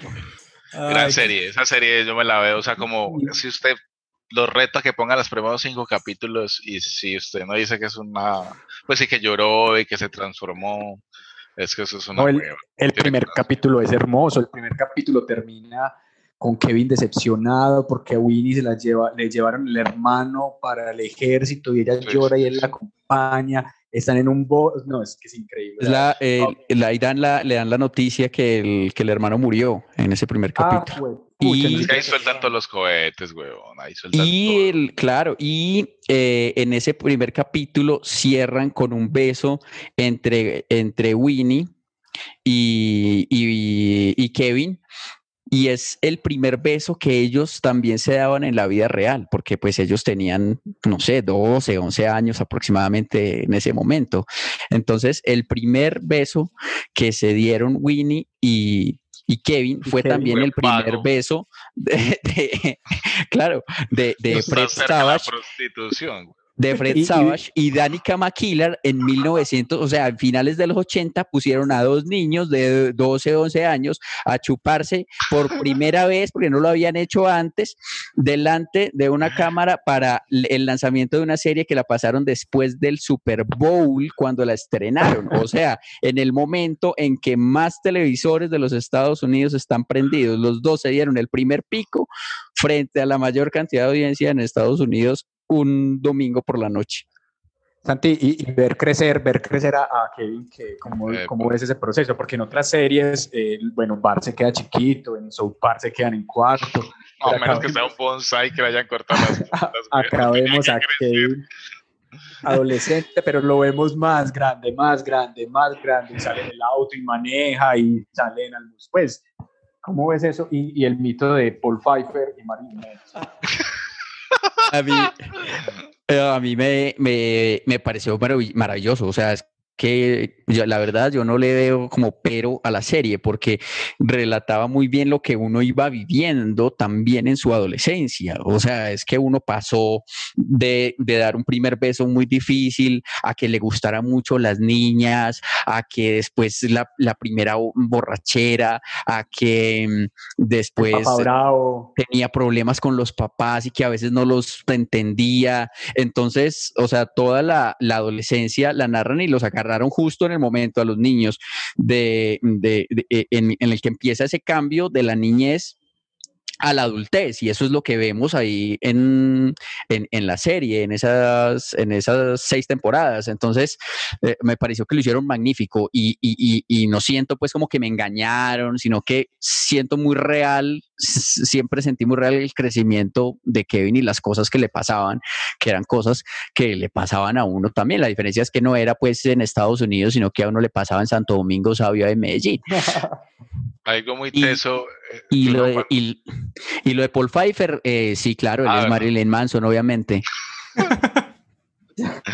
que lo más teso es que uno cuando uno busca como cómo están los actores de tal serie ahora, lo de los años maravillosos, siempre, pues a mí me, me dio mucho susto ver cómo estaban ya grandes, como, como porque era gente muy cercana, como amigos que envejecieron, pues. Sí. Yo, yo también, pues, entonces, muy teso, weón.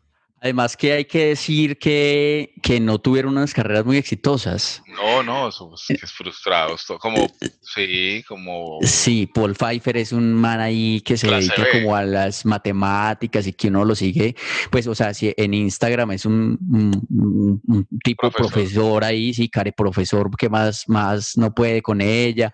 Winnie también es, es profesora de matemáticas, hace, Winnie, además igual porque es bien bonita y todo eso, hace más cosas eh, tipo, ¿cómo se llamará? Es, pues sí, como con medios y farándula y demás, pero no, ha- no, no volvió a hacer un gran papel ni eso, solo que la invitan a algunos programas por allá que, o, o de sus clases de matemáticas o sus ejercicios y cosas así. Eh, con, con Fred Savage tampoco pasó mucho, pues tuvo otra serie por ahí como, pero que no fue tan importante. El, el que era el hermano de él, Jason Hervey, eh, en, en la serie eh, desapareció por completo. Ese man Como desapareció. Ramoncito, como Ramoncito. Sí, y también por cosas no santas. También decían pues como que el man eh, ahí le, eh, eh, le había caído de mala forma a alguien, a algunas mujeres o a alguna mujer ahí durante la producción del programa, entonces que había quedado mal y, y lo como que lo, lo ningunearon en, las, en, en, en, en la televisión de ahí en adelante. Entonces, o sea, tuvieron un pico muy épico en un momento, pero después de ese pico tan épico que fueron los años maravillosos, realmente no, no la volvieron a pegar pues con nada de estos manes. Santi, ¿y un bonus track no tienes? ¿No tienes un bonus track por ahí de... Tengo, a ver, ¿sabes qué otra serie vi y disfruté mucho? Pero, o sea, ah, o sea, esto es- no entra entre las cinco, pues, pero recuerdo que disfruté mucho otra serie de humor que se llama Two and a Half Men. Manly men, men, men, men, men,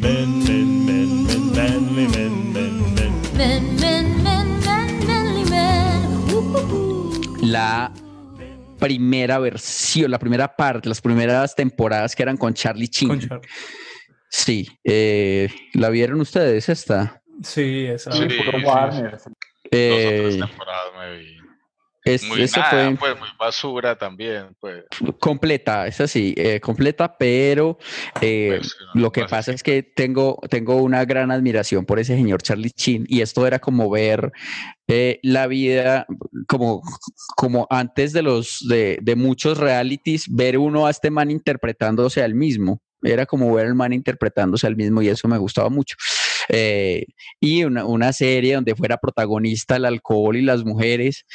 Oh, pues hombre, me tenía que tener ahí como televidente. Ahí está, hasta bonus nos dio Santiago en el ranking. No sé con qué nos vamos para despedir después de tantas, No, tantas series. maravilloso esa canción. ¿Qué de los...? Sí, que sonar Sí, la claro. canción Muy bien, si, Claro. si, los, los- si el copyright no lo permite, entonces con... Ah, pero With un pedacito. Help. Seis segundos. Uno de los covers, una de las cosas mm, eh, extrañas, por ejemplo, es que yo no sé de otro cover de los Beatles que sea más exitosa que la canción de los Beatles. Y eso le pasó a este man Joe Cocker. Hizo un cover de los Beatles y es más exitosa y fue más famosa su versión que la versión de los Beatles. Imagínense cómo, imagínense cómo es. Entonces ahí está With Little Help from My Friends en la versión de Cocker. What would you do if I sang out of tune? Would you stand up and walk out on me? Lend me your ears and I'll sing you a song. I will try not to sing out of key. yeah. Oh, baby, Y nos vamos, ya llegamos al final de este episodio de Sin Palomitas de Maíz. Santiago, muchísimas gracias. Creo que qué buen invitado. No te vamos a volver a invitar, obviamente, porque ya hablaste de todas las series que has visto en toda tu vida. Pucha, no, no tenés otros nada. 20 años. No tenía, sí, yo acabé con todo, realmente pues conté todo, conté todo, ya me desnudé, me desnudé completamente con ustedes amigos, voy a tratar de ver alguna serie por ahí en algún momento y les avisaré. Eso, cuando vea algo, cuando la hermana le vuelva a poner alguna tarea, nos avisa y, y le abrimos aquí el espaciecito. Santi, rotame la clave de Netflix que no tengo. Muchas gracias por convidarme. No, no, porque tengo que ver eh, el carbón paralelo y el, y el exótico, Taller, el tigre. taller. Santi, muchísimas gracias. ¿Dónde más oímos a Santiago? Este podcast para que lo oigan y para que suban en Guatemala, en que, ¿cómo es tus otros podcasts? Y Gracias a sus oímos? mercedes. Gracias, gracias a ustedes, Juanda, eh, Carlos y, y Felipe. Gracias, eh, se les quiere bastante. Em, y estoy en un podcast que se llama Sospechosamente Light con un par de amigos, Luis Pereira y Tato Cepeda. Ese es puro, pura habladera de ñola. Y, eh, y en otro podcast que se llama El Gallo Podcast, que es de un programa, como un anexo a un programa de radio que se llama El Gallo. Entonces grabamos como unas cositas extras que no salen al aire en el programa y las ponemos ahí en el podcast. Entonces, por esos podcasts ando eh, hablando. El rey del podcast. Podcast King. King, Sí. Diana Uribe, que se Sí. tenga que Santiago No, Rendón ya hace- salió no, en Sin. Palomitas de Ya Maíz. me estoy imaginando todo. En fin. Uy, vamos por la imbajable. Juan Pipe, creo que eso es todo. Este fue el episodio 23 de Sin Palomitas de Maíz. Bienvenidos a Geico Deportes, donde la pasión es enorme como nuestros ahorros. Estamos con Marcos, quien dice ser el mayor fanático del fútbol en el mundo. Así es, tan fanático que todo lo celebro como un locutor de fútbol. O sea, dices gol. No, grito ¡Gol! Pero, ok. ¡Wow! Ese es el grito de gol más largo que he escuchado. ¿En serio? ¡Ah, qué felicidad! ¡Gol! Geico, somos grandes fanáticos de ahorrarte dinero.